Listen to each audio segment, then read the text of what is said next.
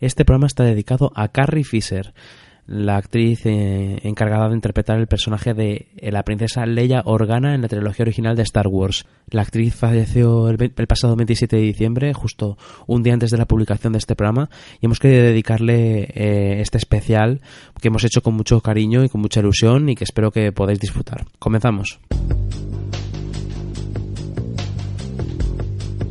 Veo mucho potencial, aunque está desperdiciado.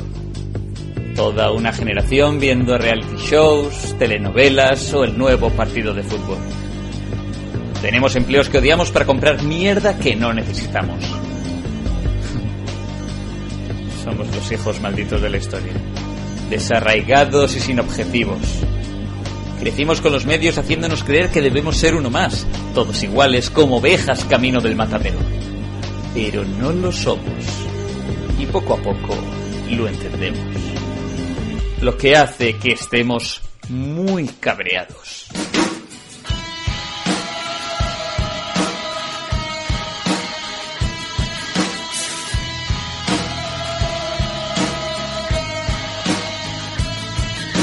La primera regla de Hello Freaky es escuchar Hello Freaky.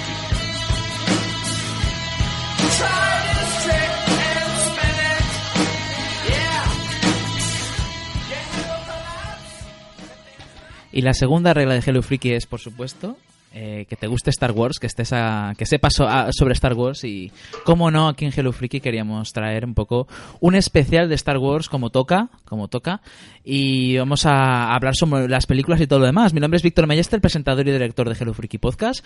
Este va a ser un especial sobre Star Wars, un especial en el que vamos a hablar de todas las películas, de los videojuegos, de la merchandising. Bueno, vamos a hacer un programa muy completo porque bueno, para los que seáis eh, oyentes experimentados de, este, de esta casa, imagino que quizás recordaréis que hicimos un programa hace años, y estoy hablando ya de la segunda temporada, hicimos un especial de Star Wars en el que trajimos, y por ejemplo estuvo aquí el mismísimo Coronel Kurz hablando sobre las, eh, las películas y tal, ¿no? Pero bueno, como ahora estamos un equipo diferente, y porque con el año maduras y con el año pues te das cuenta de que puedes aportar más. Y que a lo mejor con el curso pues tanto que dice que sabe pero luego a lo mejor no sabe tanto. O se las da un poco de que sabe demasiado.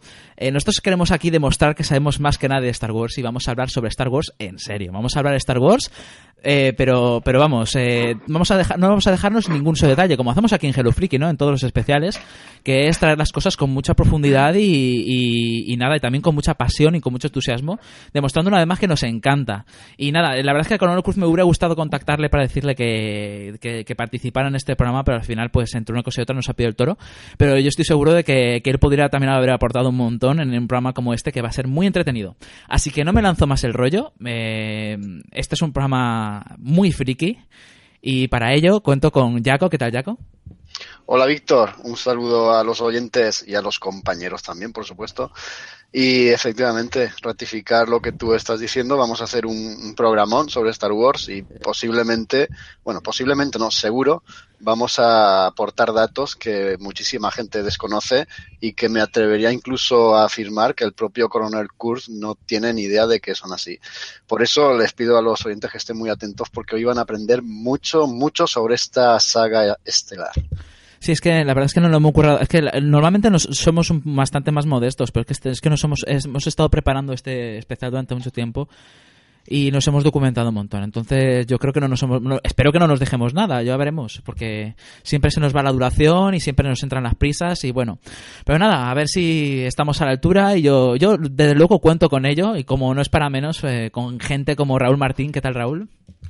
Hola, muy buenas a todos. Pues yo creo que hoy es el momento de demostrar lo diletantes que podemos llegar a ser todos sobre el tema de Star Wars. Yo en concreto pues traigo un par de bombazos, eso porque tengo por ahí ciertas fuentes eh, poco conocidas que, he podido acceder a ellas y joder, traigo, pues eso, traigo la mochila bastante cargada de material. Espero que sea jugoso y bueno, como todo el mundo ya me conoce, pues repleto de curiosidades y, y cosas que, poco se conocían de Star Wars y que esta noche se conocerán. Bueno, pues eso espero, espero, porque yo estoy seguro que con tanta película nueva y etcétera vamos a aportar un montón. Y para ello también contamos con una, una fan de Star Wars como es Maite. ¿Qué tal, Maite? Hola, Víctor. Hola, chicos. y a todos los oyentes, pues la verdad es que sí, eh, soy una gran fan de Star Wars, creo que como todos nosotros, por eso estamos haciendo este especial. Si no hubiera sido una tortura, vaya, porque con la cantidad de material que hay, si no sientes pasión por lo que haces, pues sería una auténtica tortura china, más que nada. Pues sí, el nivel de documentación este, para este especial ha sido duro, muy duro, porque queríamos salirnos un poco de los datos que ya conoce tanta gente. Son muchos años de trayectoria de, de estas películas, entonces hay muchísima, muchísima información, pero hemos sabido buscar, hemos sabido encontrar esas pequeñas cosas que a lo mejor no son tan conocidas e intentar compartirlas con vosotros, a ver qué opináis y a ver qué resultado sale de ese programa. Sí, en este programa vamos a aportar no solo nuestras opiniones y nuestra ilusión, sino también un montón de datos que se desconocen de la saga. Entonces, estoy seguro de que, va a ser un. Bueno, pues. Eh, bueno, ojalá sea un antes y un después, ¿no? Dentro del, mundo del friquismo en cuanto a la saga de, las, de, Star Wars, de la Guerra de las Galaxias, como también se lo conoce por aquí. Y nada, con, para ello contamos también con dos, dos componentes de este equipo galáctico. Eh, tengo, tenemos por aquí a Israel. ¿Qué tal, Israel? Hola, buenas, ¿qué tal? ¿Cómo estáis? Pues nada, pues la verdad que, que muy contento de, de, estar con vosotros una vez más. Y joder, el, reto ahora es muy chungo porque realmente cuando me comentasteis que tenéis, que tenéis idea de hacer un especial Star Wars, pues lo primero que me vino a la cabeza es decir, oye, pero qué, qué, qué hay, qué hay por contar, ¿no? ¿Qué hay por contar? Y es alucinante, es alucinante porque te pones a buscar y bueno, la verdad que ha sido, pues desde que lo dijisteis, pues un mes y medio, pues muy largo, buscando muchas cosas, buscando algo diferente que traeros, porque sabía que vosotros no ibais a ser menos. Y digo, tengo que buscar cositas que realmente interesen y cosas que, que sean muy, muy, bueno, muy jugosas para, para vuestros oyentes. Y la verdad es que creo que no les vamos a defraudar. Creo que, hemos encontrado ah, joyas, hemos encontrado declaraciones, hemos encontrado pues muchas cosas que, que, bueno, que van a interesar y que si son muy fans de Star Wars, pues creo que, van a guardar este, este programa en, bueno, en un sitio muy, muy, muy, muy especial. Eso espero, ¿no? Porque al fin y al cabo es una saga que tenemos en nuestros corazones. Y nada, para ello también contamos con Cool Hansel. ¿Qué tal, Hansel? ¿Cómo estás? Hola, ¿qué tal? Buenas, muchas gracias por invitarme a, este programa especial. Y hoy estoy con la ilusión Over 9000 porque, porque como, como bien han dicho ya, es, ha sido un mes y medio bastante, bastante largo de, eh, documentación, buceando en, revistas antiguas, buceando en, todos los datos estos que no se saben de, de Star Wars o, como, como bien habéis dicho también, la Guerra de las Galaxias y voy a dejar la primera pildorita. ¿Os habéis dado cuenta que se llama la Guerra de las Galaxias? Pero solo pasa en una galaxia. Pues, pues mira, no, lo habíamos pensado, ¿eh? La verdad es que no. Tienes razón, a lo mejor, eh, a lo mejor tiene da, pie, ¿no? A, futuras secuelas. A lo mejor van a explorar por esos temas, ¿no? Porque al fin y al cabo son Star Wars. Bueno, sí, es la Guerra de las Galaxias, es verdad. Sí, sí. La guerra de las estrellas. Pues bueno, espero que, eso, que la gente que lo escuche, eh, pues saque muchos, muchos de estos datos que, han estado enterrados por el tiempo y que nosotros hemos tenido a bien el, sacarlos. Muy ilusionado de, arrancar ya con esto. Muy bien, pues nada, sin más dilación, eh, vamos a comenzar con el especial, que tenemos unas ganas tremendas de darle caña a esta saga.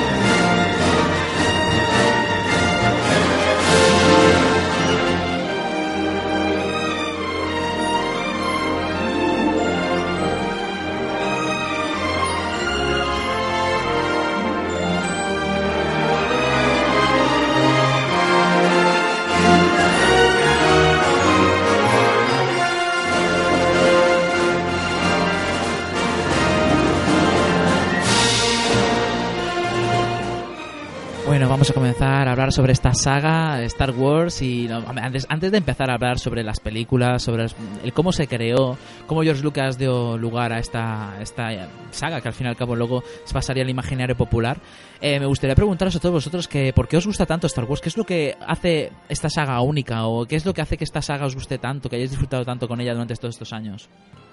Hombre, pues yo creo que es una amalgama de, de, cosas, ¿no? Aparte de que llegó en un momento preciso en que, que eso, la ciencia ficción todavía se estaba por desarrollar y hay que reconocer que es una película que entró pisando fuerte a nivel técnico, a nivel visual, pues un poco ya, si desde pequeño ves una cosa así un poco bastante adelantada a su tiempo, pues eso ya, ya te marca de por vida, ¿no? Pero a su vez, pues un poco todo el mundo que se ha creado, ¿no? Toda la mercadotecnia que ha habido a su alrededor y eso ha hecho que de una manera u otra pues sigan saliendo productos que, que sigan teniéndote así enganchado y con, con ganas de, de verlo, ¿no? Yo creo que estamos ante un una franquicia que ha sabido ser atractiva año tras año y generación tras generación. Yo creo que la clave, la clave del éxito, o por lo menos eh, del por qué a mí me gusta tanto esta saga, es el propio, la propia vuelta de tuerca a ese viaje del héroe, ¿no? Y la primera, sí, por lo menos la primera que yo recuerde, trilogía eh, propiamente dicha en, vista en una pantalla de cine.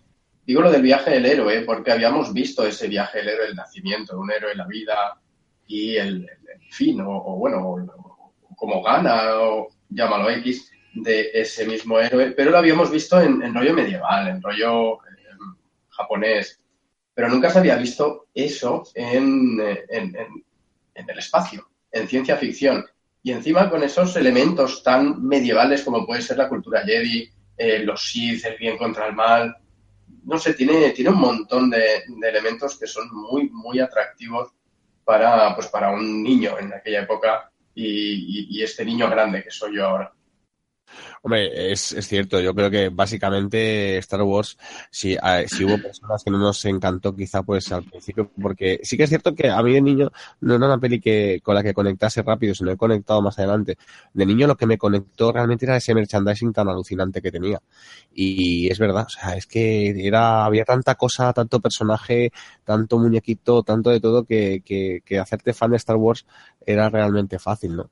Y bueno, con los años pues la aprendes a, a valorar esta, esta película, ¿no?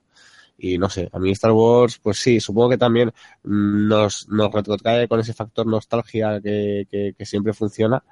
Y bueno, y ahí están, ¿eh? Pues han dado, han dado la clave en las, en las nuevas películas de la, de la, de la franquicia, ¿no? Hombre, también hay que tener en cuenta una cosa. Esta serie indudablemente se hizo para entretener a los niños los niños que éramos en aquella época hemos madurado en cierto modo, pero en otro cierto modo no lo hemos hecho, ¿no? porque uh, nos sigue gustando esta serie. Entonces también demuestra un poco la mediocridad en la que nos hemos sumergido en este mundo moderno. Es así, asumirlo. También hay que contemplar que es una, un peque una pequeña copiada de ese viaje del héroe, que se copia una y otra vez en toda la historia universal de la literatura y la mitología, etcétera, y también de algo mucho más cercano, aquella película de la fortaleza escondida del señor Kurosawa que el señor Lucas fulminó y fusiló. Así que toda esta mitología, pues, eh, ¿qué, vamos a hacerle? no Yo estoy dispuesto hoy aquí a crear ese, ese contrapunto y esa opinión discordante, ¿no? para que no sea todo una balsa de aceite y que no digamos que Star Wars es la panacea también tiene sus puntos negros, desde luego, como todo buen universo. Hombre, a ver, a ver, que tampoco es la mejor saga del mundo, quiero decir, o sea, eh, no sé, a mí me gusta porque es muy entretenida. Yo siempre me lo he pasado muy bien de niño con ella, viéndola. O sea, quiero decir, es que es una serie que, que no te exige mucha que le prestes mucha atención, no, no, no, exige que le estés todo el rato sacando jugo, ¿no? no cada diálogo tiene su, su, sentido, ¿no? no Muchas veces es simplemente aventura, un poco recuerda al pulp, al pulp ¿no? Al pulp de,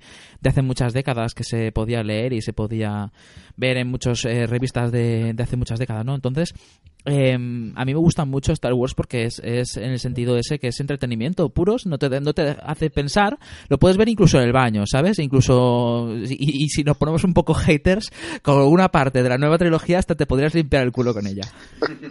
Sí, es verdad que por lo que le decíais del camino del héroe, que se, se la ha comparado como Willow, pero eso, la versión medieval de Willow es Star Wars, pero hombre, Willow es bastante mejor película que Star Wars. Hombre, de hecho, de hecho tiene no un si trasfondo, De hecho, tiene mucho más sentido Star Wars, pues nada, sí que es verdad que es muy espectacular, estrellitas, que si rayos láser, las maquetas de, de las naves, todo eso impresiona mucho, pero es lo que estáis diciendo, entretenimiento puro y duro.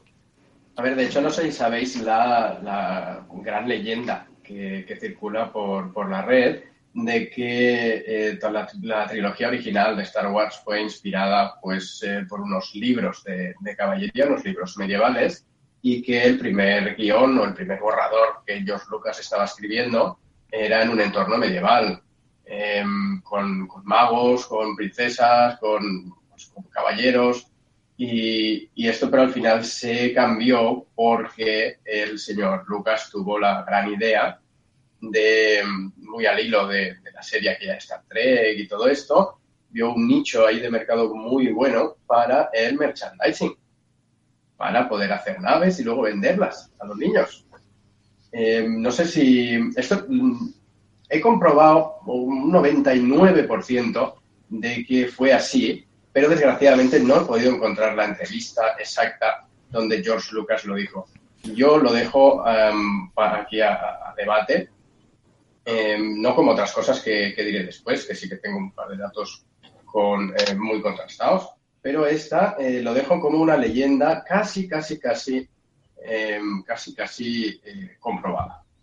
Bueno, yo no sé si sabéis algunas eh, entrevistas que, que, concedió el señor Lucas en su momento. Él se consideraba y se proclamaba fan absoluto de Flash Gordon, de aquella película tan emblemática, no sé si os acordáis, me imagino que sí, la banda sonora de Queen.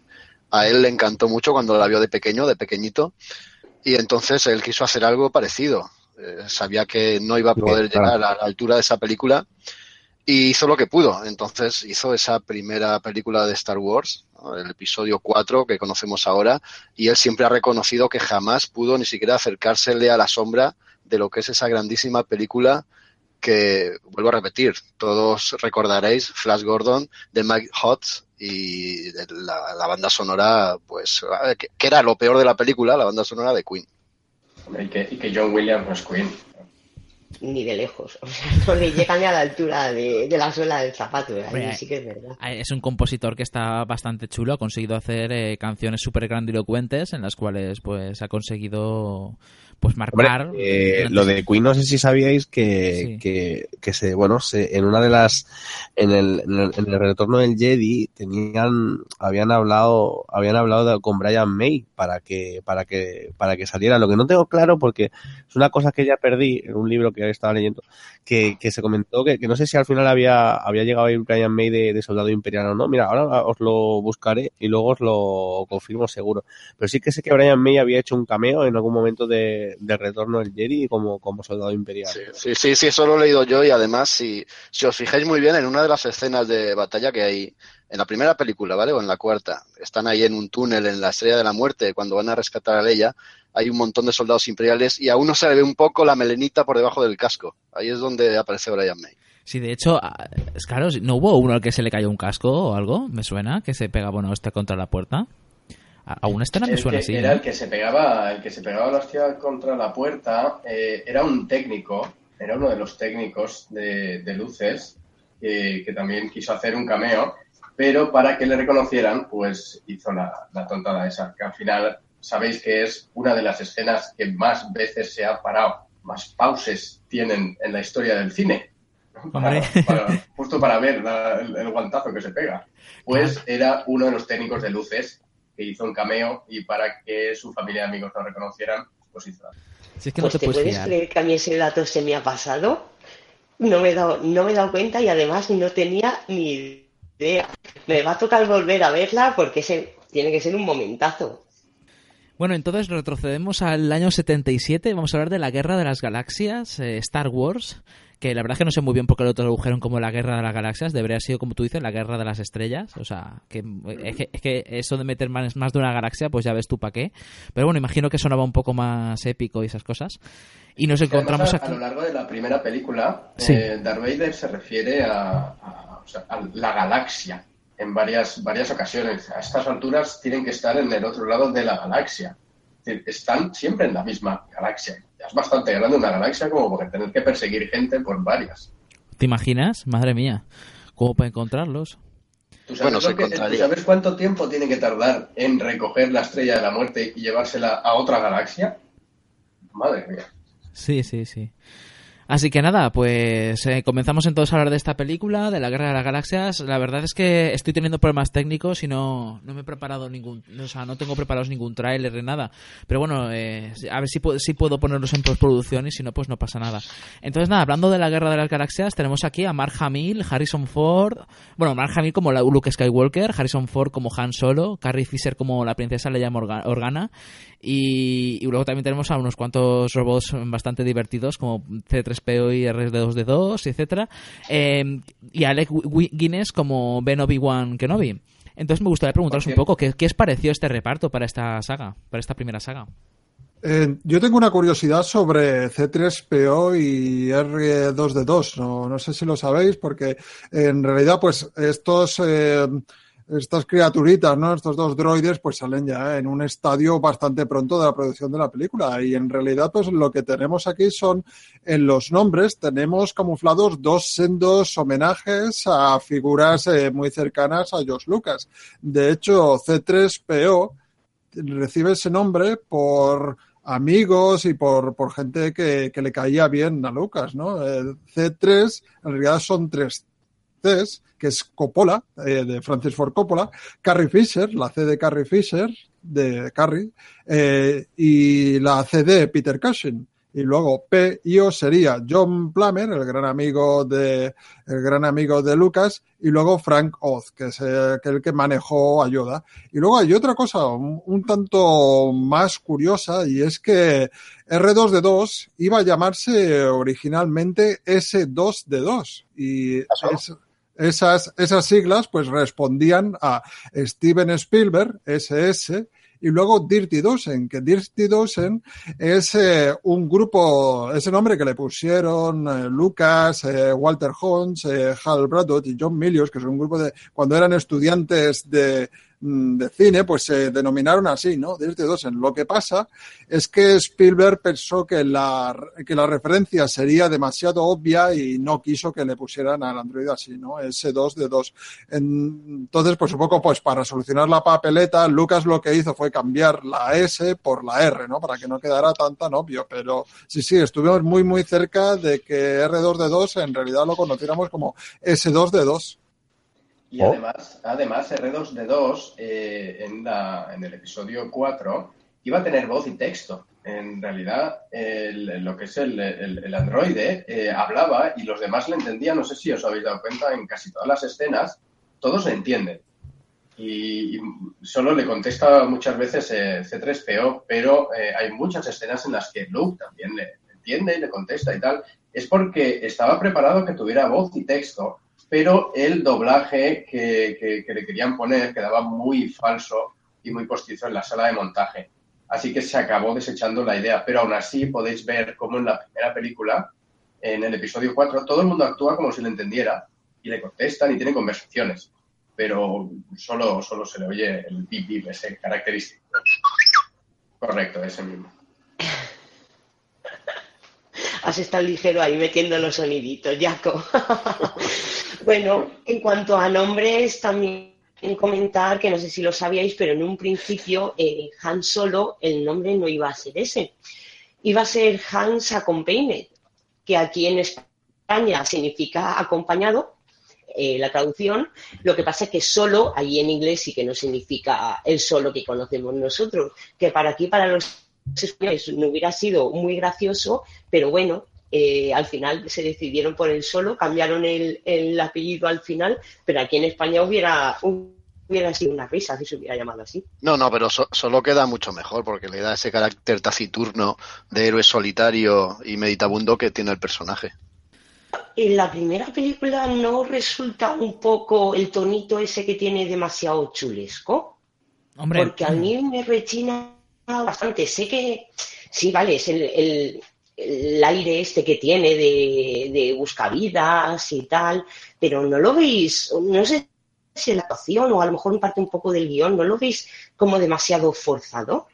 Hombre, yo creo que en el episodio 4 hay muchas cosas forzadas, pero justamente la, la, actitud de Han Solo es de las pocas que no me parecen tan y tan forzadas. Al fin y al cabo, es como tú dices, es un buscavidas. Él eh, ha estado solo durante mucho tiempo, solamente con su amigo el Wookiee. Y bueno, pues quién sabe qué aventuras habrán, habrán corrido.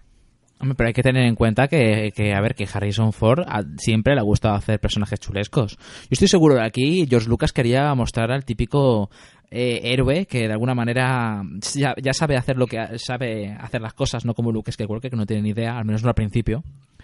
Y entonces luego el Harrison Ford se, se llevó, cogió la sartén por el mango y dijo, pues lo voy a hacer como me da la gana. Entonces se puso ahí a hacer sus chulerías, que le quedaron muy bien, con mucho carisma, eso sí. Y, nada, pues ahí, por eso se, ganó a tantos espectadores, ¿no?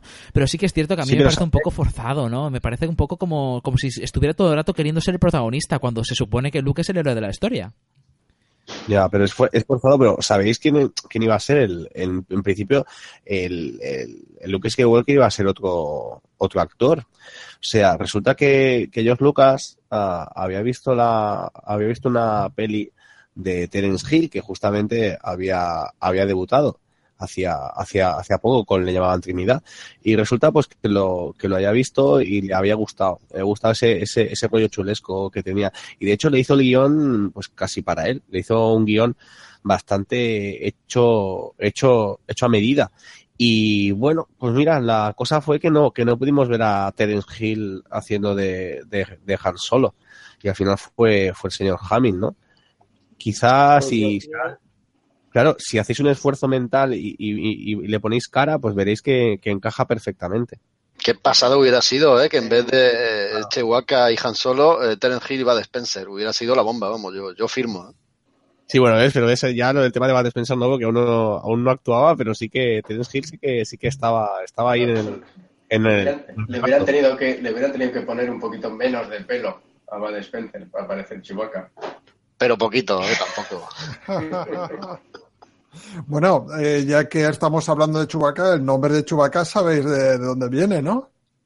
el nombre de Chewbacca le, se le ocurrió a George Lucas pues en el famoso viaje aquel a Cannes que, que hicieron, que estaba aparte de Lucas, estaba Spielberg, estaba Coppola y tal, le, le hizo mucha gracia porque claro, en francés eh, cabello es eh, entonces, pues eh, fue una palabra que a él le, bueno, pues le llamó mucho la atención, ¿no? La manera en que llamaban el chabó, ¿no? El pelo.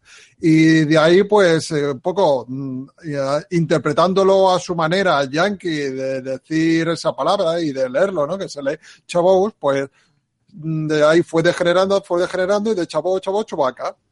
Y mira, pues gracias a eso, a nuestros vecinos los franceses, pues el, entrañable Wookiee se llama de esa manera. Personaje, y el personaje está basado en, eh, en, el Bigfoot. ¿Sabéis la leyenda del Bigfoot que hay en Estados Unidos, que está muy arraigada por allí? Pues está que en, la, en, el primer borrador de que estaba haciendo George Lucas de, pues, de, lo que al final acabaría siendo Star Wars, eh, era la historia medieval que estaba escribiendo al principio eh, pues eh, este Chewbacca no era más que el hombre de la montaña, el Bigfoot. Y de hecho ya estaba planeado también que en la segunda parte, en el Imperio Contraataca, aparecieran los hombres de las nieves, el, Yeti, en, lo que al final acabó también siendo el planeta helado de Hope. Pues eso iba a ser otra zona de, ese mundo medieval fantástico, en donde, en donde este Bigfoot, este Chewbacca, se iba a encontrar con sus primos, entre comillas, ¿no? de las nieves, eh, que estaban inspirados en el Yeti.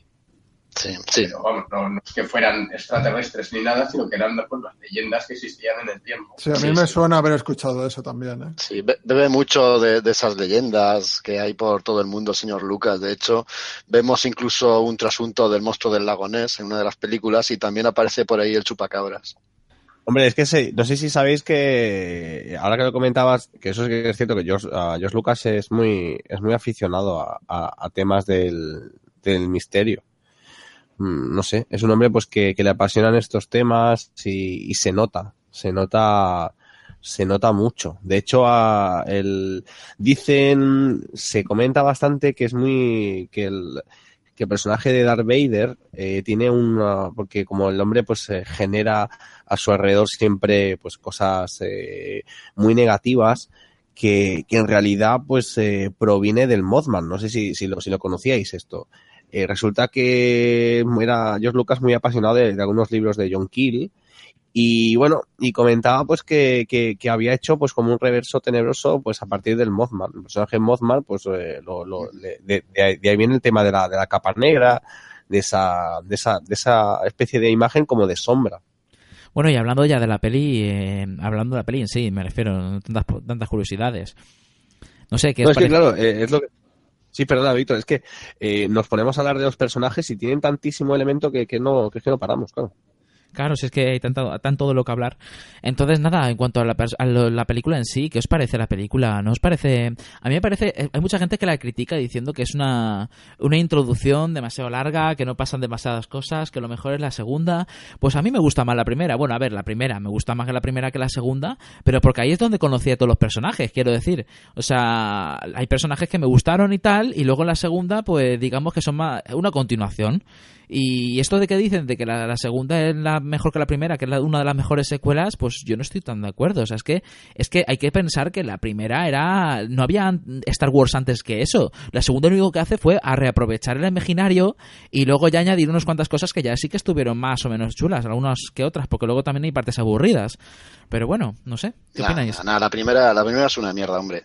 Nosotros aquí en la zona que la vimos por primera vez y, lo único que hacíamos era identificar a la dama de Elche en el espacio. O sea, era, era, una cosa un poco absurda. Yo no estoy de acuerdo que sea mala, lo que pasa que es que hay una influencia en el cine de Lucas muy, muy, muy clara, que se ve, se ve fácil, si os podéis saber, sobre todo en la primera película. Y él, él nunca lo ha negado, que es el cine de, de Jean-Luc Godard. O sea, si, no sé si lo sabéis, que, que hay una escena completa que es calcada, o sea, hay una escena que, que van, que, que van Han Solo y la princesa Leia caminando, que es, calcada a una escena de, del final de la escapada de, de Jean-Luc Godard. Y, y, claro, es, es un homenaje a, a, ese tipo de cine, quizá más lento, pero que, que a George Lucas le encantaba, ¿no? Él, él, siempre, siempre había querido hacer una, una, una película, pues, eh, bueno, más, más tipo Truffaut, ¿no? Y bueno, lo que pasa que, que quizá lo que vendía en aquel momento era, era el, el tema galáctico y, y por ahí fue.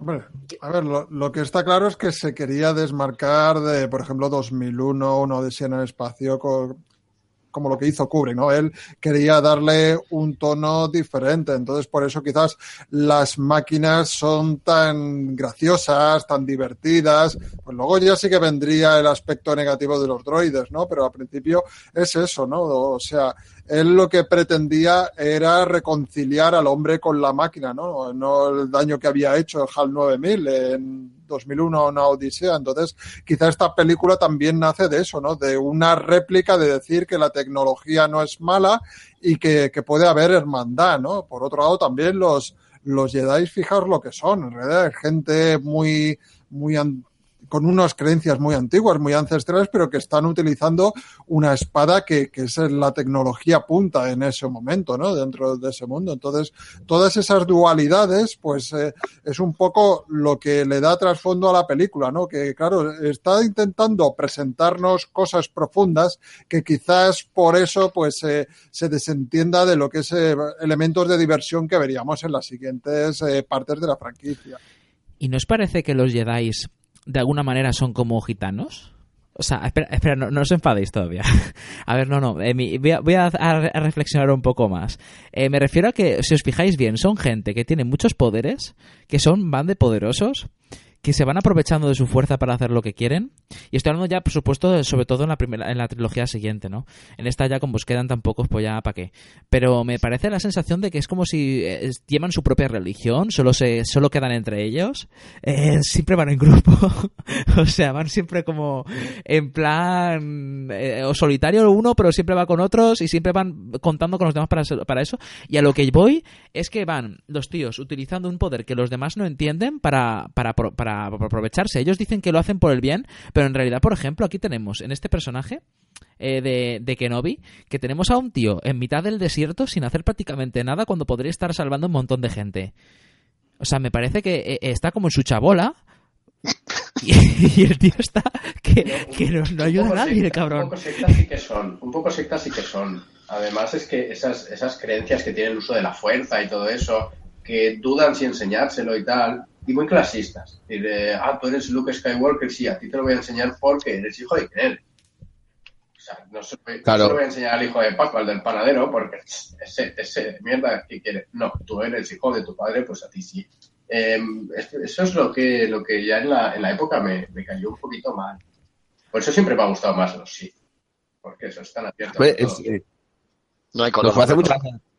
Claro, nos puede hacer mucha gracia ahora la, la, la, cosa que ha dicho Víctor, pero yo que sé, te vas a pensar, el tema este de, de gitanos en el espacio, o sea, es que... claro, es una, es una, es una minoría, ¿no? Es una minoría. Los Jedi son una minoría, si os dais cuenta. Y, y, y actúan como tal. Las, las minorías siempre actúan por recelosas. Y yo creo que, que es normal, es lógico. No, no, no creo, Víctor, de verdad, ¿eh? lo has dicho así muy alegremente, pero no creo que hayas dicho ninguna barbaridad. No, no, pues yo creo No. que. Y, y es que yo tampoco los veo tan como los gitanos, los veo más guardias civiles, que porque siempre iban en pareja. Y bueno, a ver, yo no quisiera que se nos enfade cualquier oyente gitano. Quiero decir que ese, estamos hablando del estereotipo. No, Ah, no, yo creo que todo el mundo los entiende, es- ¿no? Es una, es una expresión, pero y ya está, sin maldad ninguna. Sí, sí, por supuesto. Que me compararan con un Jedi. Exacto, exacto. Entonces, claro, los tíos van por ahí con el sable láser haciendo, haciendo virguerías, pero resulta que ya solo queda uno y el tío está encerrado en su, en su casa, en mitad del desierto, y de repente se encuentra el otro chaval que parece que también lo podría ser, y en vez de él haber estado salvando más gente durante mucho tiempo, no se le ocurre otra cosa que decirle, oye, que tú tienes que ser Jedi, que tú, que, que tienes que hacerlo porque tienes que respetar la fuerza y tienes que ir a, ir a hacer cosas. Y claro, yo, yo cuando la primera vez lo vi me quedé en plan de, tío cabrón, y tú llevas aquí como 20 o 30 años encerrado. O sea, no me jodas. Y, nu- y nunca me has dicho nada. Es que eso es el, el problema que le veo yo al episodio 4, es que todo es muy atropellado. Vamos a ver. em, los, los droides pues llegan así de una manera muy casual, llegan a la puerta de la casa de, de Luke Skywalker. Resulta que R2D2 tiene el mensaje de la princesa para que encuentre a Obi-Wan Kenobi. Bien.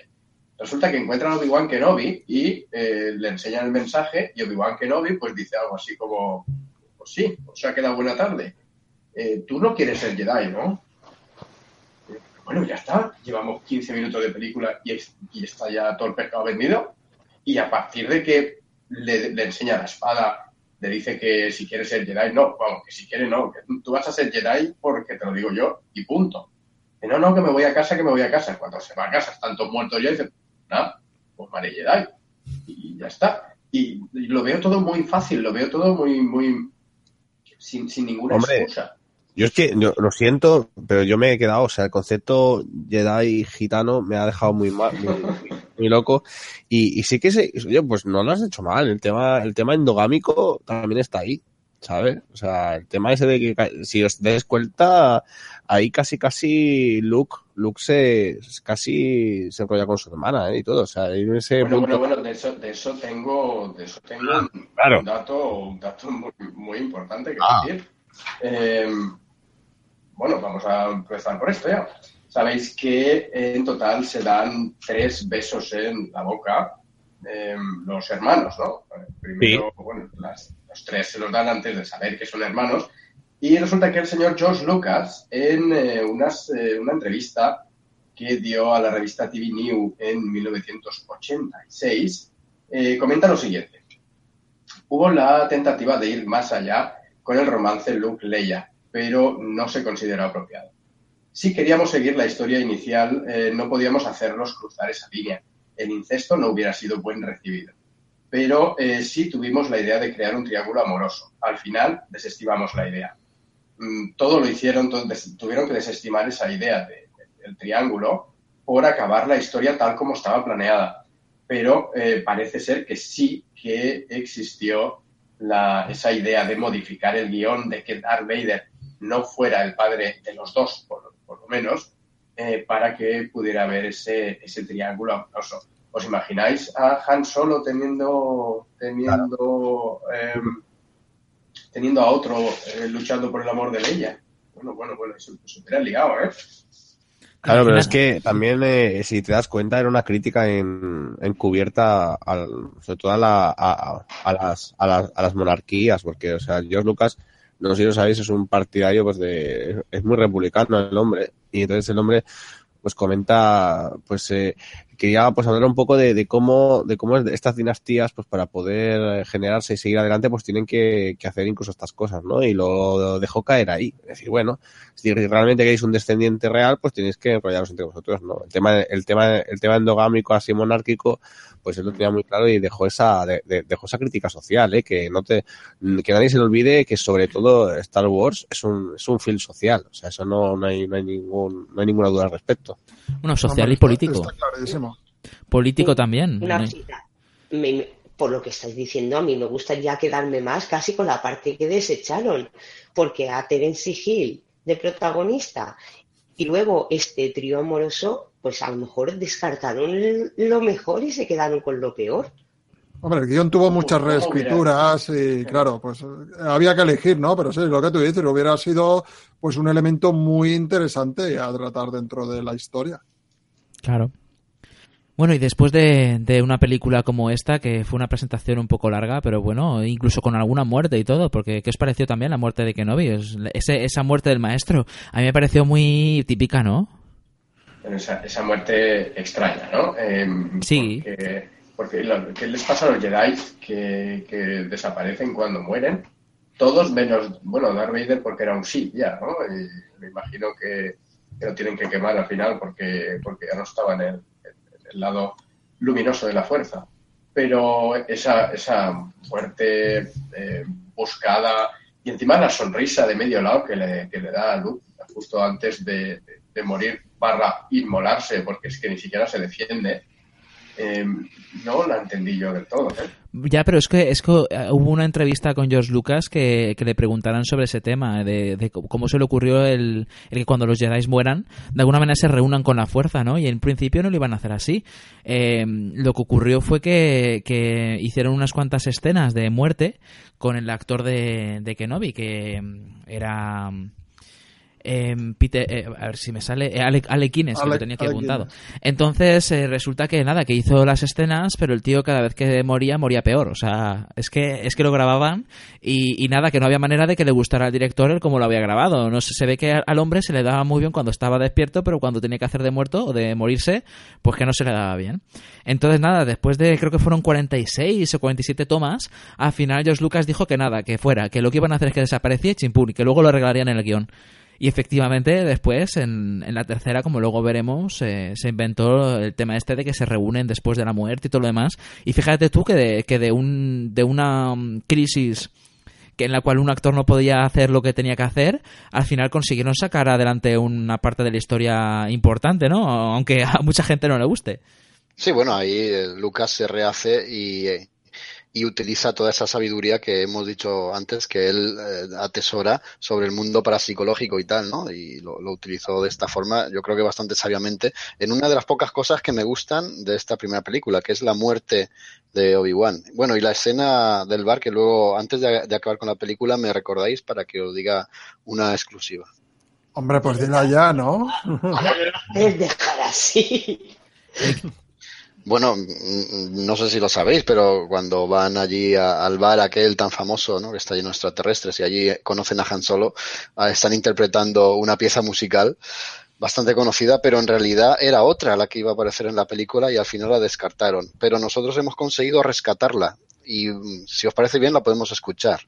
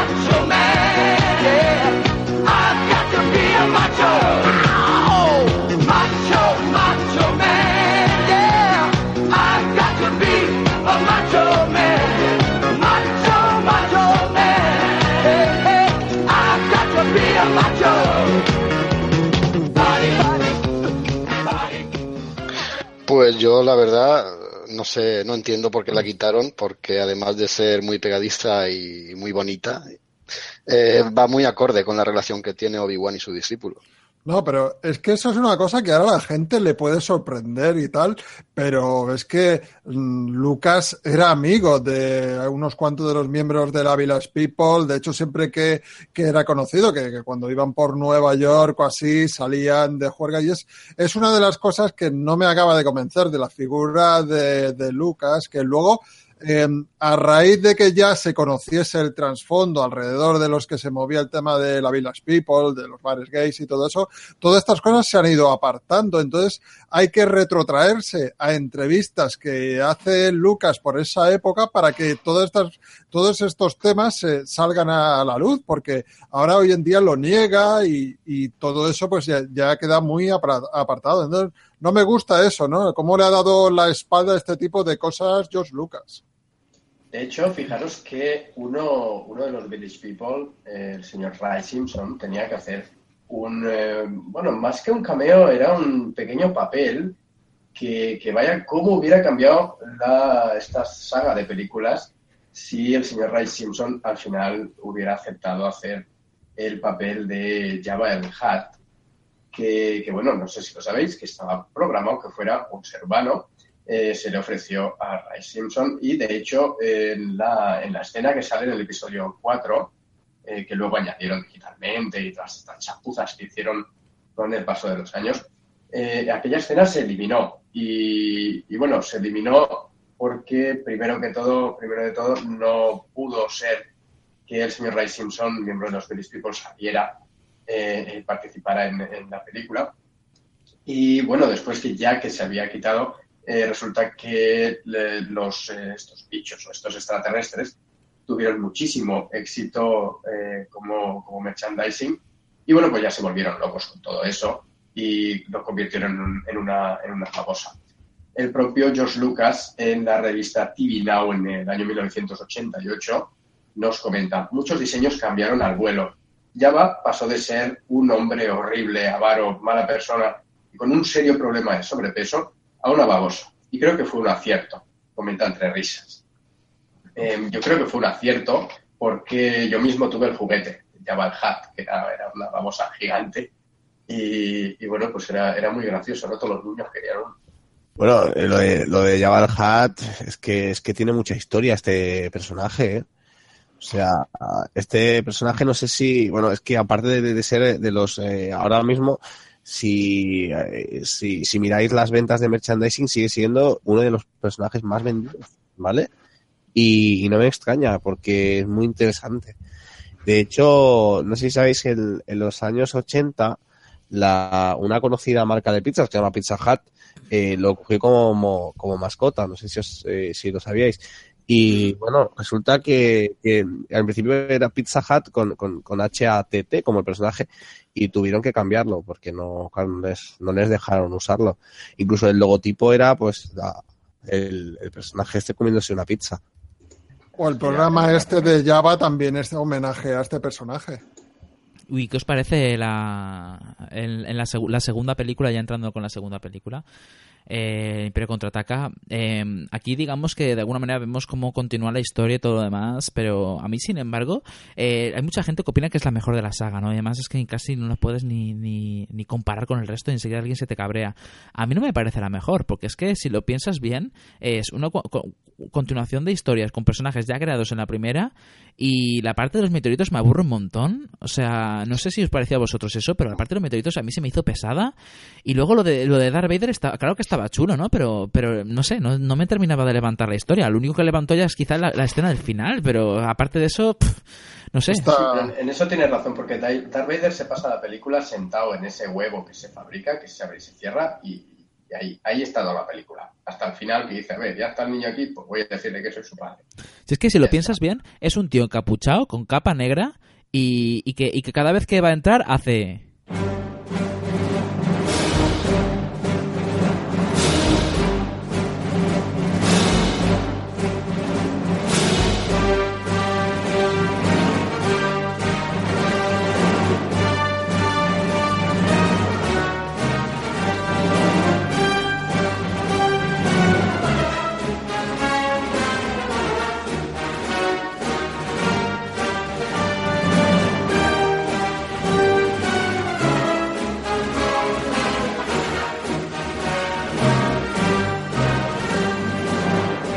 vamos a ver, voy a dejar una cosa clara. Yo entrando en batín a mi habitación con esta música de fondo, también sueno épico, también parezco épico. ¿Vale? O sea, La, la marcha. La marcha imperial tan usada en bodas frikis, ¿verdad? Hombre, a, pero- a mí esta película me, me parece la peor de todas. ¿eh? La peor de todas, partiendo del hecho de que Luke es un alumno tan inútil que tiene que pasar de Obi-Wan a Yoda. Y va de un maestro a otro porque él es incapaz de sacar la fuerza que tiene ahí dentro. Perdona, Raúl, que te he cortado.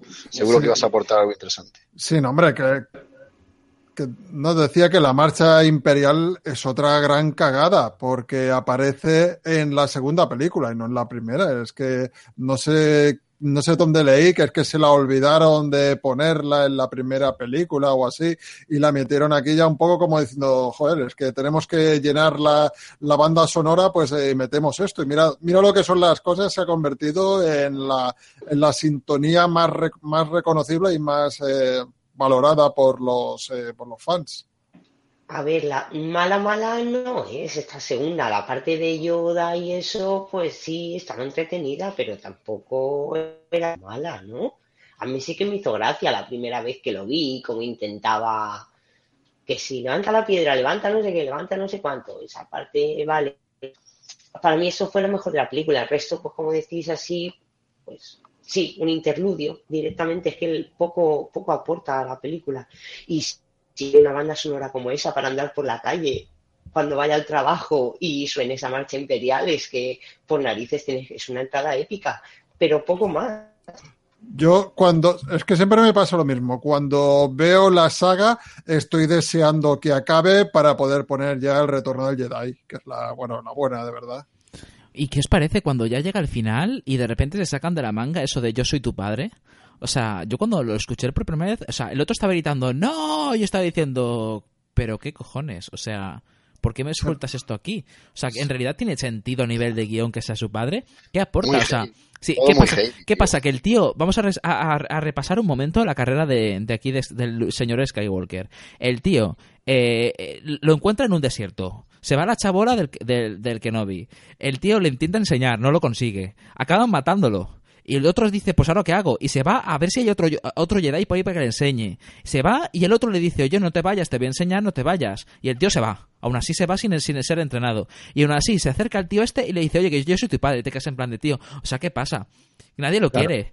Y, y va Es este que tío... casi- Pero, pero es que na- nadie lo quiere porque el Yoda tampoco acaba de entrenarlo, el eh, Obi-Wan Kenobi no acaba de entrenarlo, pero chico, ¿quieres acabar de entrenar? Es que hasta, hasta el final de la tercera película el, emperador le dice, venga, va, hijo, ya acabaré yo tu entrenamiento porque si no, no acabará. Y, y ni así, es que ni así. Ah, es Pues que yo, yo hago un paralelismo muy raro, o sea, es una cosa mía, ¿eh? esto no, no lo tomes en serio. Yo hago un paralelismo muy raro con, con esta peli, pues con perros callejeros, porque es decir, o sea, es una peli donde, donde los personajes son personajes donde nadie les quiere, ¿no? Y, y van, y van dando tumbos, que es lo que hace Sky, Skywalker. Skywalker va dando tumbos de un lado a otro sin saber bien bien qué, qué, qué hacer con su vida, ¿no? Y no sé, es es, es, es complicado, ¿eh? Sí que, sí que, sí que, sí que es un- tiene una vida muy, muy, muy, muy complicada. El personaje es mucho más, eh, nos, nos puede parecer plano, pero para nada, ¿eh? El personaje es que es un, es un ser pues que le ha tratado la vida muy mal y que ha tenido grandes problemas. Y lo que no sabremos y no se sabe realmente es los, eh, los años perdidos de Skywalker, ¿no? Esa- esa- esa- ese lapso de tiempo extraño. Sí, Oye. tipo Jesucristo, ¿no? Pero Claro, eh, claro. En, en el hecho que tú comentas de que nadie lo quiere, de que tiene una infancia y una juventud muy jodida, yo creo que hay mucho de autobiográfico de George Lucas. Seguramente a él le pasó algo parecido y estuvo vagando por ahí dando tumbos, viendo en la calle y tal. Entonces él lo quiso traer aquí a la película, pero con total seguridad. Sí, sí, y además eso la biografía que salió de, de George Lucas lo, lo comenta. No sé si la habéis leído. Sí, la autorizada. Claro, en inglés. Aquí creo que no se ha publicado todavía. Seguro que tarde o temprano saldrá. Y él lo comenta que su infancia fue bastante dura y, y que acabó eso viviendo una corta temporada en la calle hasta que al final una familia lo recogió y, y ahora ha llegado donde ha llegado. Y tiene más dinero que, pero de unos orígenes tan humildes y tan, tan precarios, al final a dónde ha llegado este hombre. Y creo que ahí utilizó parte para para expresarlo y un poco sincerarse, porque esta parte no es, no es muy conocida por, por el gran público. Sí, sí, eso fue una, una catarsis para él y también le ayudó a salir de las drogas, todo, toda esta catarsis. Sí. Y ante- antes de que cambiéis de, de película, eh, me gustaría contar una anécdota. Y es que en esta película, pues, eh, a ver, en todos los negativos que estoy diciendo, se supone que el, rodaje fue bastante desastroso, bastante caótico, aparte de, eso, ¿no? Por la dirección, por, por otras cosas que pasaron. Pero si recordáis, pues eh, a lo largo de la producción de esta película ocurrió el tema este del famoso accidente que tuvo Mark Hamill, que estuvo a punto de dejar la producción porque quedó desfigurado y todo eso. Pues una curiosidad que, me he enterado así mm, preparando el programa es que resulta que estuvieron barajando la idea de que eh, se convirtiese en Jedi Han Solo. Y bueno, pues eh, tuvo bastante, bastante peso, pero por lo visto, eh, al final la escena que hizo que se descartara esta, esta línea de guion es la escena en la que Han solo coge la espada láser, que si os acordáis es horrenda. Se nota que, que Harrison Ford no tiene ni idea de cómo manejar una espada y No, tal. no sabía, no sabía coger una linterna. Exactamente, o sea, pues lo hizo tan tan mal en esa escena que se dieron cuenta de que era imposible tirar por ahí, que no iba a ser creíble que Han Solo se transformase en Jedi. Y gracias a, a eso, pues bueno, pues eh, siguieron apostando por el personaje de Luke Skywalker, pero, Claro, pero bueno, estuvo a punto, ¿eh? Estamos, estamos hablando a principios de los 80, hacer, hacer Jedi a Leia como que no se contempla. Sí, por desgracia, sí. No, pero es que os, os habéis fijado que Darth Vader, el padre de los dos, muere, pero solo se despide de su hijo y que le dice, dile a tu hermana que la quiero, que no sé qué. Díselo tú, cabrón. Estás ahí, estás ahí tres películas persiguiendo al niño nada más. No, pero es que, es que además eh, Harrison Ford, ya sabéis que tiene, tiene, tiene una, una cara triste y una cara contenta. O sea, es un actor pues, que no, no, que no tiene, que no tiene grandes dotes interpretativas. Y, y claro, pues eh, de hecho le habían escrito unas líneas, porque no sé, ya, eso, eso, eso sí que lo sabéis que, que, que Harrison Ford era, eh, había, sido hacia, hacia bastantes años, eh, había sido carpintero, eso sí que, sí que es una cosa que, que todo el mundo sabe. Y, y bueno, le habían escrito una parte, una parte de, del papel que iba a hacer, que iba a desempeñar, pues había una escena descartada en la que, en la que el tío pues arreglaba una, una, una mesilla de una dependencia de, de, de Leia. Y claro, el problema, el problema vino, claro, es que le intentaron buscar mil cosas para que hiciera, pero es que el tío no era nada hábil. O sea, el tío no, aparte de con el, con el martillo y el berbiquín, no, no, no, había nada más con el que se desempeñara bien. Eso que decíais de la espada es que es verdad. Si os vais a, a la, a la página Star Wars Tags, eh, veréis que en las escenas descartadas hay varias donde, donde él arregla, pues un, bueno, no sé si era, es como un armarito. Eh, es una escena en la que él está arreglando un armarito a Leia y ahí tiene una especie de, de escena así un poco amorosa. A mí es que Harrison Ford me gusta como actor, pero pero no sé, ya lo he dicho antes, es que es que aquí hace de chulito y luego le intenta meter con el- la trama esta romántica y tal. Y como que no me no me cuadra, o sea, se supone que es el típico chuleras que va por ahí. Seamos realistas. La única frase buena que tiene, única frase buena de verdad que tiene Han Solo en esta trilogía es cuando Leia le dice eh, te quiero y él dice ya lo sé. Eso es lo único que dice que vale, tío, te, te ha servido ser chulo para eso. Exacto. Bueno, y, y, y soy el único al que Leia le cae mal. O sea, la tía empieza en la cuarta en plan de que va de mejor. En plan de, "Ch, yo es que soy princesa, aquí me tienes que tratar de lujo. Y luego la tía va que si, que si tonteando con el look, que si luego tonteando con el, el solo, que si, que si se llama solo es por algo. Y, la tía pues va picoteando de uno y de otro y armando follones para que luego luego cuando de- yo creo que yo tengo de hecho tengo una teoría que no sé si podéis confirmármela pero yo creo que los fans estaban tan asqueados de este personaje que cuando llegaron a la tercera película eh, George Lucas decidió ponerla en bikini para alegrarles Pues mira, no, no te lo puedo, no te lo puedo eh, corroborar al 100%, pero a mí me alegró. Hay fotografías por ahí que, que, que sí, que alegran bastante. Fotografías Nos ha, que... nos ha dado toda una generación de cosplayers que nos siguen alegrando. ¿eh? bueno por supuesto es, es- es- de hecho yo diría que la, ma- la mayor aportación y esto no va en coña esto va en serio la mayor aportación que ha hecho George Lucas al mundo no es la saga de Star Wars, es el, po- el que la gente se vaya a disfrazar de Leia. Igual que eh, la, la- la última película esta de Escuadrón Suicida, que la gente se disfrace de la, de la otra, la... De Harley Quinn. De Harley Quinn, por lo mismo. Son las dos grandes correcto, aportaciones. correcto. Correcto, sigo esperando, esperando estoy en carnaval un doble combo con Harley Quinn y la princesa Leia.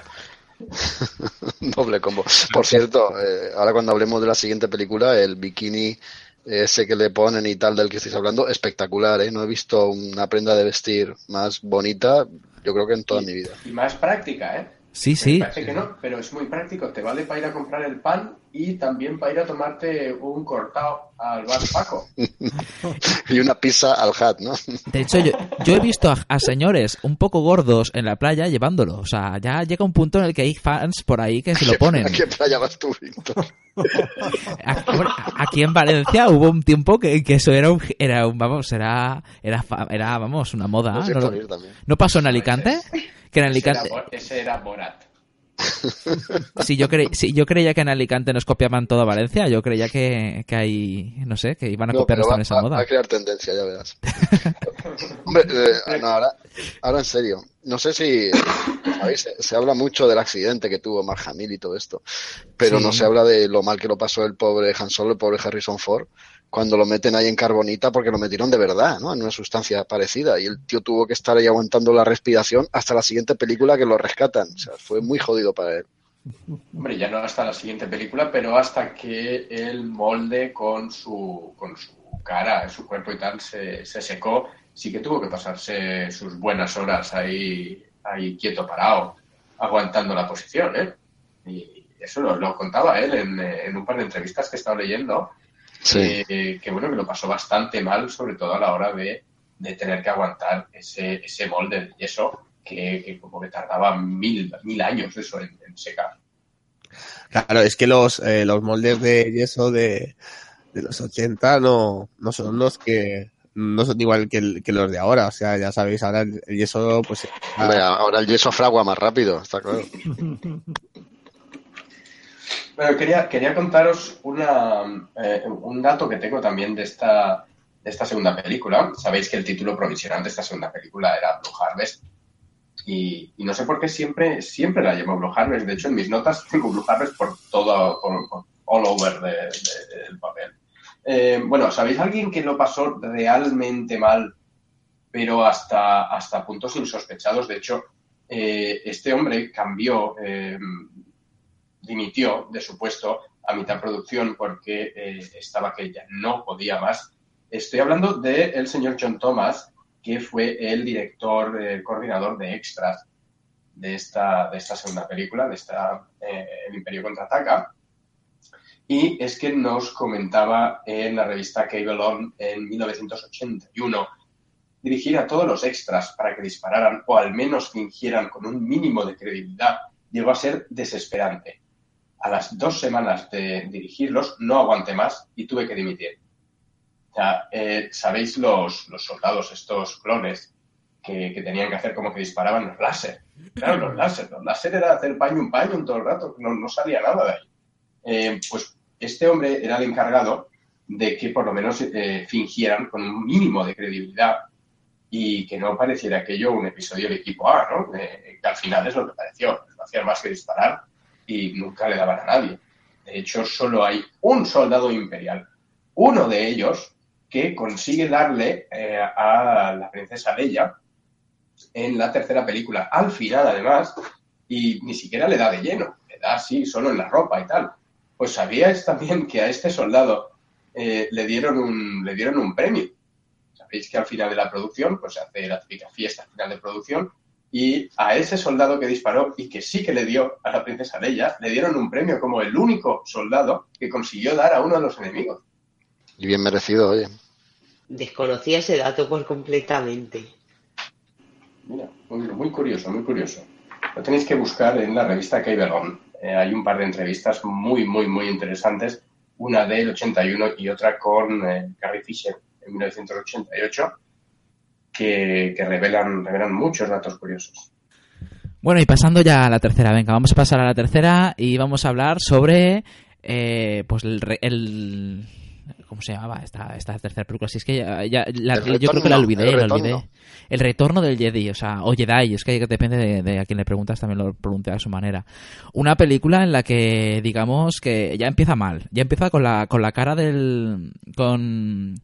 ¿Cómo decirlo? Con grandes cambios, ¿no? No sé si lo recordáis. El- creo recordar que en esta era en la que, en la que aparecía por primera vez Mark Hamill con la cara destrozada o era la siguiente. No, era la anterior.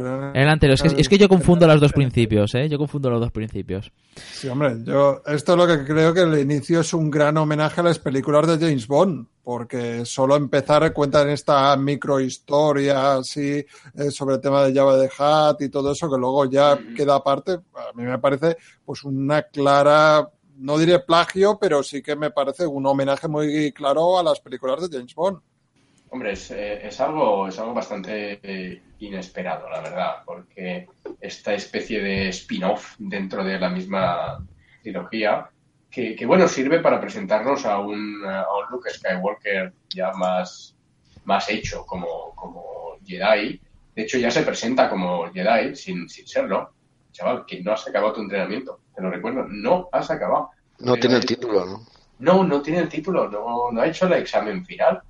Eh, pero él ya, ya se pone, se planta ahí delante de Jabal Had diciendo, hola, soy Luke Skywalker y soy un Jedi. Y aquel, aquel como que le da un poco igual, ¿no? En total, lo, lo sigue tirando al, a, a que se lo coma el, el bicho ese. ¿Cómo se llama? El Rancor. El Rancor, muy bien. No sé, a mí, a mí esta me parece la peor de todas. ¿eh? Está mal compensada la acción con la historia. A mí no me gusta ni- nada esta. Yo creo que es la peor.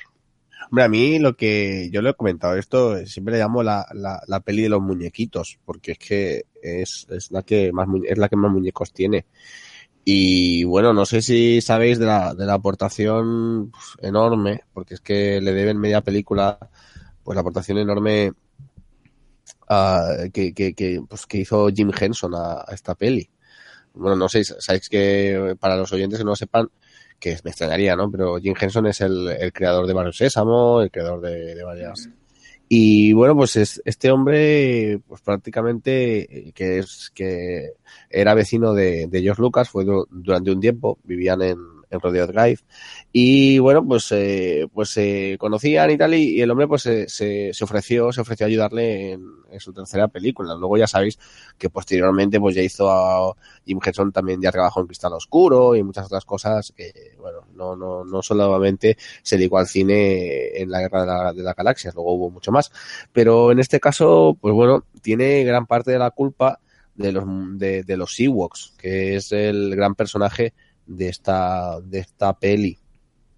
Os he traído unos cortes, unos cortes para que, que hablan que hablan sobre esto y bueno es muy simpático pues como el propio George Lucas en, en un documental que es Star Puppets ah, nos comenta nos explica pues cómo cómo pues se encontró eh, a, a los personajes de, de los Ewoks de alguna manera pues no sé si en un taller o en un sitio de, de Jim Henson pues los encontró allí con, como apiñados a un lado y le gustaron y se los quedó para su peli a ver si lo podemos escuchar Bueno, algo que me han preguntado y siempre he esquivado es el origen de los Ewoks.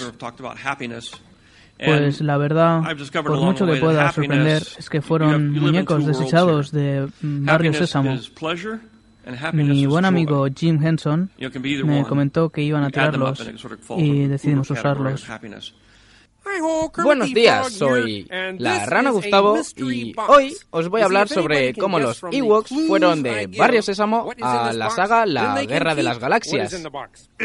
¿Estáis hablando de Wookiees? No, es un Wookiee. Adiós. Espera, hombre, hablamos de Ewoks. ¿A quién le importan los Ewoks? Yo prefiero los Wookiees. A los Wookiees no les echaron por pesados. Adiós, Gustavo. Espera, espera, espera, espera. Me gustaría destacar las palabras del monstruo de las galletas. Desde hace años se me confunde con un Ewok. Quisiera dejar claro que soy un Wookiee. Soy grande y fuerte. A mí no me echaron de Barrio Sésamo y he viajado por todo el universo. Sí, sí, o sea, es curioso, ¿eh? Que los fueran a tirar. O sea, no sé, no nos extrañe que de ahí sea tan, que, que sean tan feos. Pero bueno, Los iban a tirar, pero me pensó, pues oye, mira, nos vienen bien para nuestra, para nuestra próxima película. Sí que son un poco peluchillos, ¿eh? Si te lo paras a pensar, sí que encajan bastante en el universo de Barrio Sésamo. Y bueno, y ahí están, ahí están. La verdad que, que es curioso, ¿no? Este, esta, esta manera de, de reaprovechar cosas, ¿no? Y bueno, si podéis, os, echáis ahí un, echáis una risa porque es muy divertido el documental este Star Puppets este, que lo encontráis ahí en, YouTube íntegro, pues ahí, ahí está. Y nada, lo de, yo, lo de George Lucas explicando pues cómo consiguió los trajes de, de, de, de los Ewoks. Pues es curioso que unos eh, muñecos que iban a desechar se convierten y se transforman en lo mejor de esta película, ¿no? Los, como tú lo has dicho antes, los verdaderos protagonistas, los verdaderos héroes que, acentúan la calidad o la poca calidad que para mí tiene esta película. Justo me has quitado las palabras de la boca, Jaco, porque para mí esta, esta película la, sal- la salvan ellos. En un principio los ves así adorables y monos, pero luego realmente son los artífices y son los que, los que ayudan y muy mucho a ganar esa parte de la batalla. No sé si os acordáis las trampas que tenían puestas por medio del bosque y si no fuera por ellos, otro gallo cantaría y, y, y la, la saga hubiera acabado de manera diferente. Hombre, Maite, tú sabes, no, sabes que el paralelismo que, que se hace, que se hace de los Ewoks con, bueno, sabéis que, que George Lucas, pues eh, él no, pero uh, familiares uh, habían estado en, en Vietnam, ¿no? Y, y, y, se establece pues que, los Ewoks un poco hacen, eh, basó pues toda la forma de combate en los, los famosos Charlies de, de Vietnam, pues que como pues, pues, trabajaban así en pequeños grupos con trampas muy y tal. Y sí, sí, sí, hace incluso el hombre pues rescató, ¿eh? rescató vídeos de, de de Vietnam y tal, pues para, para inspirarse un poco en cómo luchaban eh, aquellos, aquellos Ewoks. Me parece que nos hemos, creo que nos hemos documentado del mismo sitio, porque sí, yo he visto, y además hay imágenes, imágenes reales en este documental, y prácticamente sí son plagios de, de las escenas que luego vemos en la película. Bueno, otro tema también bastante polémico que hubo alrededor de los Ewoks son las famosas escenas estas de canibalismo que al final acabaron siendo borradas, porque claro, es que incluso la propia película al principio nos muestra como a los humanos esta gente se come a los humanos porque se iban a merendar a, se iban a merendar eso no a Han Solo a, Luke Skywalker y tal. Y por lo visto pues eh, Lucas tuvo bastantes eh, problemas con, con todo acerca de que él quería que al final los Ewoks celebrasen la fiesta pues eh, pues eso pues claro comiéndose a unos cuantos Stormtroopers para celebrar la batalla parece ser que finalmente Lucas pues eh, dio a torcer su brazo y esto no se acabó viendo, pero sí, hay partes de guion y gente que confiesa que eso, que Lucas estaba completamente convencido que la, la batalla tenía que acabar así, con los Ewoks merendándose a los Stone Troopers. Sí, creo que sí que se empezó a rodar y sí que hay alguna imagen rodada, pero eso, claro, no llegó y yo sinceramente la he buscado por activa y por pasiva y no lo he encontrado. Pero una pena, pero porque sí que me hubiera gustado verla. Hombre, hubiera sido una escena así dramática, en plan holocausto caníbal, que hubiera quedado muy bien. Sí, es que los Ewoks en realidad son unos hijos de puta. Tienen una pinta adorable, pero hostia, cómo las gastan, ¿eh? Con esas trampas tan sanguinarias y luego con ese ansia de comer carne humana, acojonan, en realidad acojonan. A mí lo que me llegó a molestar mucho esta película fue, pues, que nada, que estaban construyendo otra estrella de la muerte, pero estaba medio construir, si os acordáis. Los rebeldes no se cortan un pelo y la misión de esta película es destruir la estrella de la muerte y la hacen explotar. Y a mí eso me jodió mucho porque si bien la primera estrella de la muerte ya estaba hecha y todo lo que habían allí eran soldados y robots, en esta segunda lo que había eran trabajadores. ¿no? Uh -huh. Me parece de extrema crueldad que los rebeldes no hayan reparado en esos trabajadores, que seguro que tendrían un convenio bastante mierder, y acaben con, con ellos y vamos, de verdad me parece muy cruel. Hombre, cruel, cruel tampoco, o sea, eh, ten en cuenta que eran cuatro bichos ahí que están viviendo en la selva, o sea, hay no, que tener. Digo, la estrella de la muerte que se la cargan, tío, y está medio construida. Estaban ahí los albañiles y los operarios ¿sabes? Ah, sí, sí. Poniendo to- Poniendo tornillos. De, de hecho, sa- ¿sabéis que hay, hay frikis por ahí que incluso tienen eh, han, han llegado a- esto es un dato real, eh, de verdad. O sea, de verdad lo juro que es un dato real en el cual eh, parece ser que, que hubo unos fans que le demostraron a George Lucas con sus cálculos científicos y movidas que no podía estar distribuido la Estrella de la Muerte de una manera en vez de la otra porque entonces los baños estarían mal dis- dispuestos y la gente no llegaría a tiempo para ir a los baños dentro de la Estrella de la Muerte.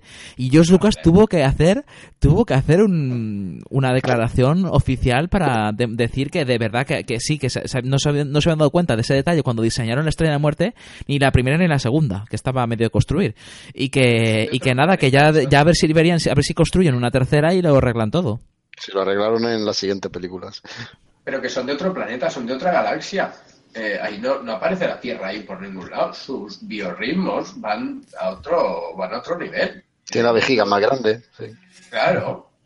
De todas maneras, esto que comentabas de que, de que eh, los rebeldes destruyen la, segunda estrella de la muerte con currantes dentro y tal, eh, yo creo que es, eh, es algo hecho a propósito. Es como las, las el, yin y el yang, ¿no? Que ni los malos son tan malos ni los buenos son tan buenos. Eh, todos hacen todos hacen maldades y, y bueno, no, que no todo es blanco o negro, vamos. Porque una, una pregunta, o sea, ¿no os lo habéis parado a pensar? O sea, ¿qué es, qué es un Ewok, no? Porque es algo que, que yo, que yo me pregunto. eh, y esa misma pregunta le hicieron unos fans a, George eh, en la Comic Con del 2008.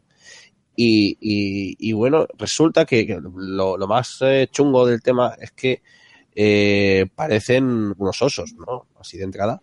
Parecen como osos. Pero George pues comentó que no eran, no, que él se había basado más en, en, en animales tipo marsupial. Que él no, no, los osos no, que él, bueno, se había basado en un tipo, bueno, no, no sé si decir que koala, pero sí que, que, que se había dicho que había hecho una mezcla entre un koala y lo que sería pues una algún tipo de roedor y les había Un salido koala, un koala recién ¿no? levantado era, ¿no? Claro. No sé, no sé, la verdad es que me interesaba mucho el, el concepto de qué narices es un Ewok, pero bueno, Yo, yo le hubiera preguntado, de verdad, le hubiera preguntado a George Lucas, ¿un Ewok se come? Porque ellos sí que van ahí a saco a por los humanos y humanos, o bueno, homínidos. me- a, a mí me da miedo porque, o sea, puedes mezclar fácilmente George Lucas con otro George que sería George A. Romero y te saldría una gran película, o sea, sería algo... Bueno, de todas Bueno, maneras, ya- no, ya no- metiendo a Terence Hill, ya, vamos, apocalipsis. de todas maneras, eh, todos esos detalles de los Ewoks eh, quedarán un poco, no sé cómo decirlo, eh, pendientes de- de- del análisis de los más sesudos y de los más fans, porque como ya no existen, no sé si lo sabéis, pero con la, explosión de la segunda estrella de la muerte, eh, está demostrado científicamente que por la explosión, la simple explosión, al estar tan cerca del planeta de los Ewoks, se los cargaría a todos absolutamente. Entonces la sí, fiesta. entonces- entonces los dos spin-offs que hay de los Ewoks, eh, uno titulado La aventura de los Ewoks y el siguiente Los Ewoks, la batalla por Endor, The Battle for Endor, eh, que son precuelas.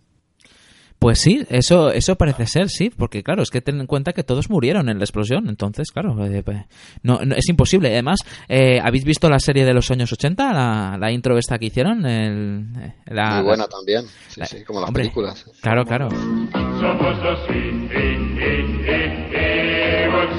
en el bosque nos encontrarás. Somos los Ewoks, en el bosque nos encontrarás.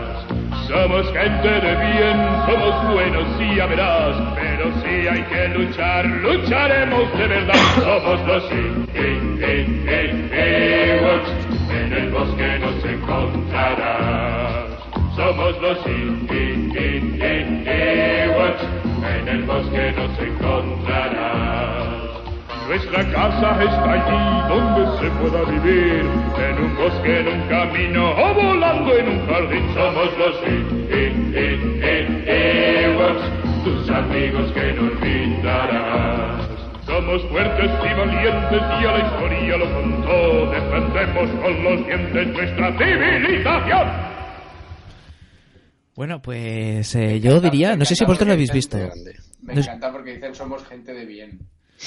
Sí, sí. A, a mí no me ha quedado claro ni quiénes son ni dónde viven. No sé si la habéis visto, pero en algunos casos, yo sí, yo es que sí me la vi entera en su momento, y, y mm, en algunos aspectos eh, las historias eran más profundas que en la saga principal de Star Wars. O sea, es que eran Sí. gente de bien, pero les pasaban cosas muchas muy malas. Y tenían que Sí, estar luchando. misma, sí. Sí, sí, como la vida misma. Entonces, claro, como son dibujos animados, no tienen que estar pendientes de, de cumplir con un una taquilla ni con ni con nada así. Pues entonces, claro, tenían toda la libertad del mundo para inventarse lo que les dé la gana y eh, conseguían hacer eh, aventuras súper chulas. Sí, los autores aquí hicieron un, un grandísimo trabajo, una serie y unas películas también, por cierto, que yo creo que deberíamos dedicarles un especial en Hello Freaky eh, de aquí a no mucho tiempo, eh, porque se lo merecen. Por supuesto, uno especial tan, tan bueno como este, diría yo. Es que, es que yo, sin duda, yo creo que son las mejores de, de George Lucas. O sea, de, ya sé que él no las, no las dirige directamente, porque no es una cosa que él tocara y a saco, pero la de los Ewoks, es que para mí son superiores eh, a, a la, a la guerra de la, de, ni, a- ni la 1, ni la 2, ni la 3, son bastante superiores. Y no sé, a mí es lo que tú dices, la profundidad de los personajes, pues, pues me gusta, eh, pues cómo establecen esos diálogos. A mí es algo que, que, que creo que, que si, te, si te lo analizas, pues eh, profundamente está muy bien, está muy bien. Y no, yo desde aquí, pues a los oyentes les digo que si un, un consejo, si lo quieren aceptar, es que antes de, de- de irte a Star Wars deberían ver las de los Ewoks primero, porque Sí, sí, explicamos de, de hecho, de hecho, mira, estoy viendo ahora mismo el tráiler de la aventura de los Ewoks y, y, oye, qué, qué- qué expresividad, qué, qué casting. Y me parece, parece mentira que, que esta película salió directamente a- para televisión, tanto esta como su secuela, eh, La batalla de Endor, eh, salieron directamente para la televisión. Pero vamos, eh, es impecable el, eh, a nivel técnico para la época. Estamos hablando de 1985 y, y bueno, eh, son, y son los Ewoks, es decir, que tampoco, sí, sí. que No. tampoco es que tengan, a ver, que no, no, no son actores de la talla de Charles Bronson, por ejemplo. Pero Hansel, Hansel, es, es lo que ha dicho Víctor, aquí no tenían la presión de la taquilla, de, de lo que le oprime esa gran saga que tanto parece que le exige, y los autores pues a- tenían mucha más tranquilidad a la hora de, de hacer su trabajo y asimismo se transmitió pues a la interpretación de estos magníficos a- a- actores, que desde luego hacen un- unas películas yo creo que están muy por encima de la trilogía de la que hemos hablado antes. Sí, sí, pero además, de lejos, ¿eh? Hombre, de todas maneras, ¿qué opináis del final este con fantasmitas? El tema de los fantasmitas. Uy, eh, a mí la verdad es que eso sí que eso sí que me parece que, sobra un poco. Los fantasmitas ahí lo vi lo vi bastante raro. No sé, la verdad es que no es, es extraño todo. O sea, la fiesta, los fantasmitas, el fuego, no sé. No sé, eh, dicen por ahí pues que, que quizá quizá es eh, que se descubrirá en la última de las pelis que veamos de aquí a no sé cuánto, pues que todo ha sido un sueño, ¿vale? O sea, de alguien. Y yo creo que, que eso, eso puede, puede tener mucho sentido, ¿eh? Si, si, lo, si lo pensáis. O sea, creo que, que puede ser. O sea, no sé. Es como, como un final tipo Los Serrano. Pues eso. Yo eh, creo, yo creo que yo creo que al final, si, si ya está el rumor de que será todo un sueño, eh, George Lucas debería reírse de sí, Sí. mismo y despertarse él en primer plano y decir, "Mm, me ha sentado mal la paella.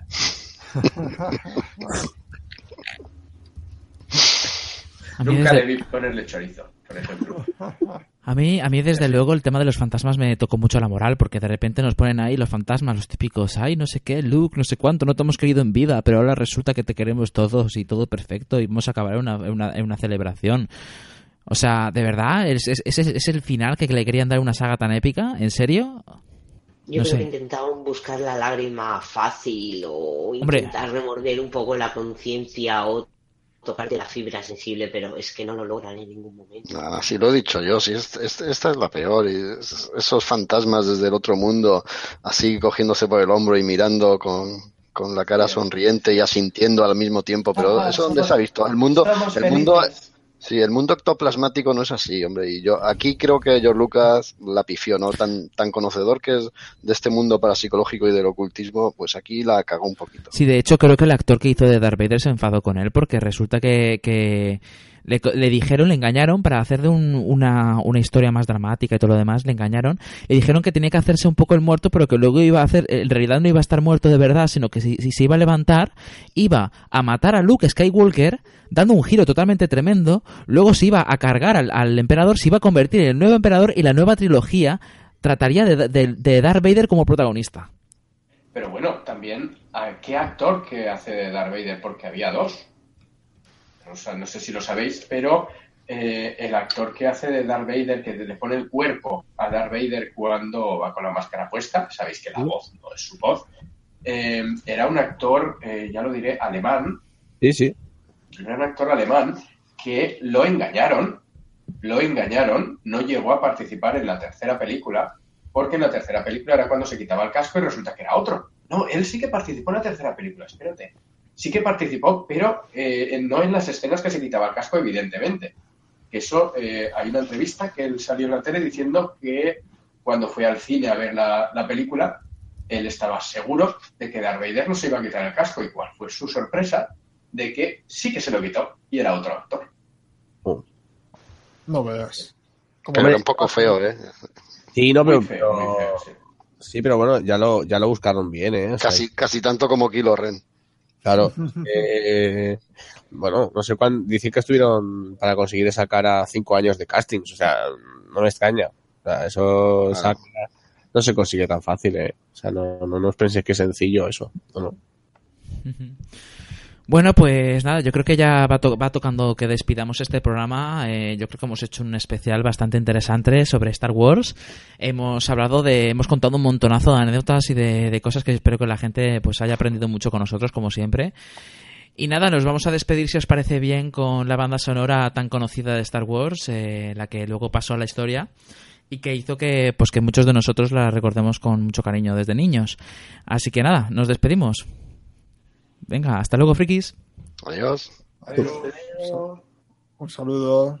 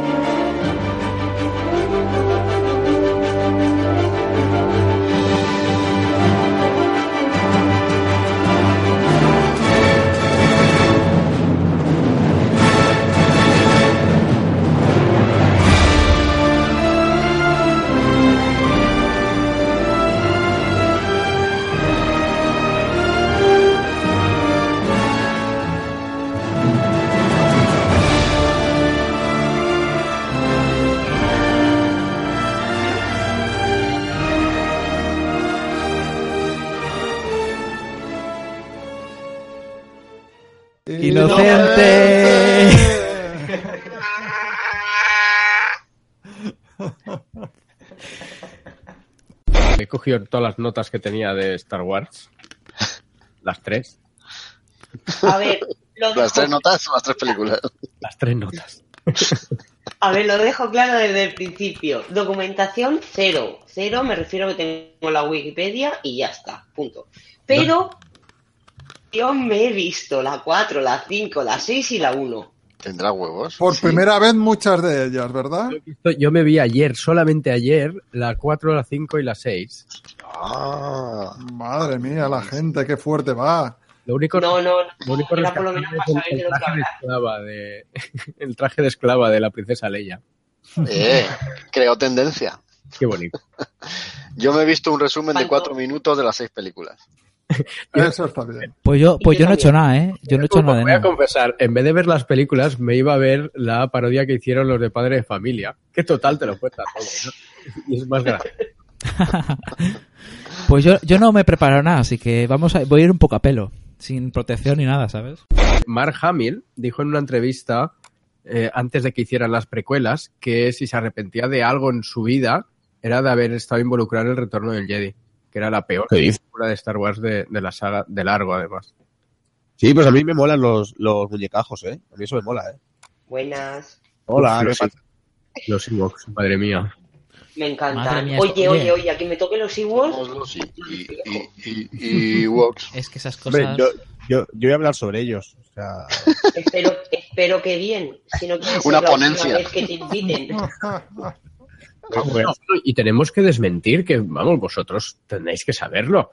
Eh, se está diciendo por activa por- y por pasiva que esta de Rogue One es la- el primer spin-off de Star Wars. El primer spin-off. Y pones 33. Y todas las pelis de los Ewoks que hicieron hace años, ¿qué?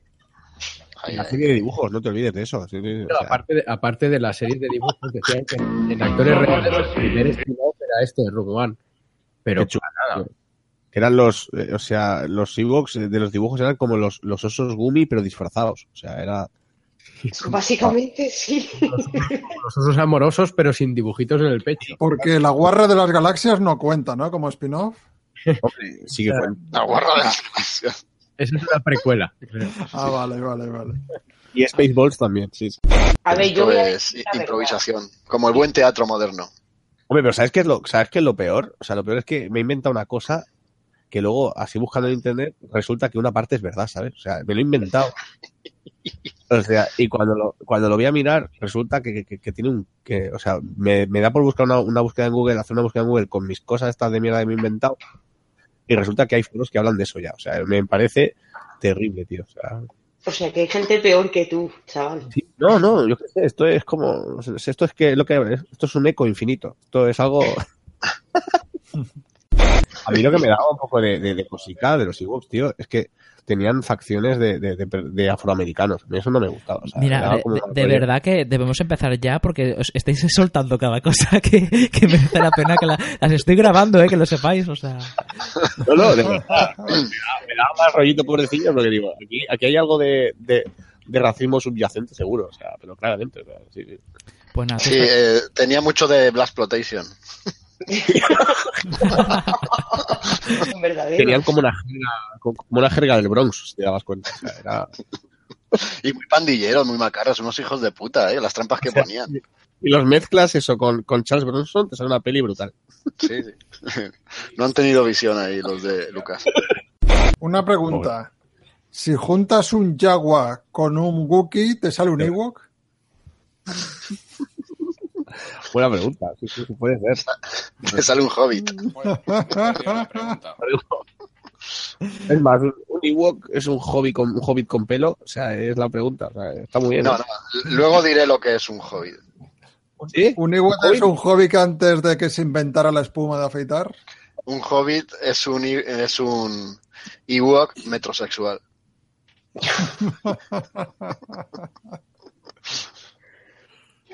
Estáis fatal. A mí me gustan mucho los Ewoks, no me metáis con ellos. No, pero Maite, no, no, no te das cuenta que algo ha tenido que fallar por- para que no haya. Porque tampoco hay mucho merchandising de los Ewoks, ¿eh? O sea, algo ha fallado ahí cuando la gente no los compra. O sea, Pero si Ay. la gente es imbécil, no es problema mío. claro, claro, es- puede ser eso. Pero, Claro. Igual que todo Pero- el mundo, Han Solo, Han Solo, que si Darth Vader, la verdadera estrella de esta saga de películas es R2D2. que En algún momento o en otro de la película han sal- ha salvado a cada uno de los protagonistas y nadie le reconoce su labor. Claro, porque es una verdad como un templo. Y si no, pensadlo. Di que sí, y el personaje más odiado debería ser C3PO. Lo he visto, lo he visto androide más inútil en todos los años de mi vida. Un cagón, no sirve para nada, no hace nada en tres películas, tío. Huir y decir, R2, vámonos, venga. Pero es un icono gay interespacial. hombre, como, sí, sí, esa, esa, esa formita también. Sabéis que lo, lo crearon para crear simpatía ante la comunidad gay de los 70, ¿no? Sí. Coño, hay Wookiee ahí. Hola, ¿qué Me tal? está cabreando mucho.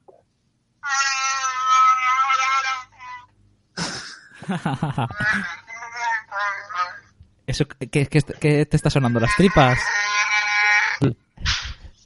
¿Te están sonando las tripas, Chaco? A ver, ¿habéis visto el vídeo este que se llaman cosas que son como un Buki? Es brutal, ¿eh? Sí, sí, es increíble, tío. O sea, hay un vídeo en YouTube que pones eh, cosas que suenan como un Buki Y hay gente que, que, que hace sonar un Wookiee pues una, un, un armario que se cierra o cosas. Es increíble, tío. Joder. Después de la foto.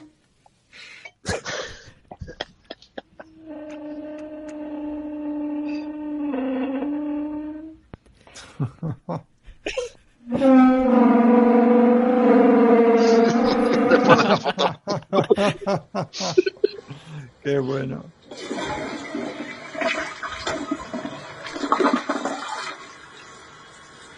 Bueno, este, Eso es un poco E- inventado. Ese se puede saltar. estaba resfriado, Chihuahua. Este.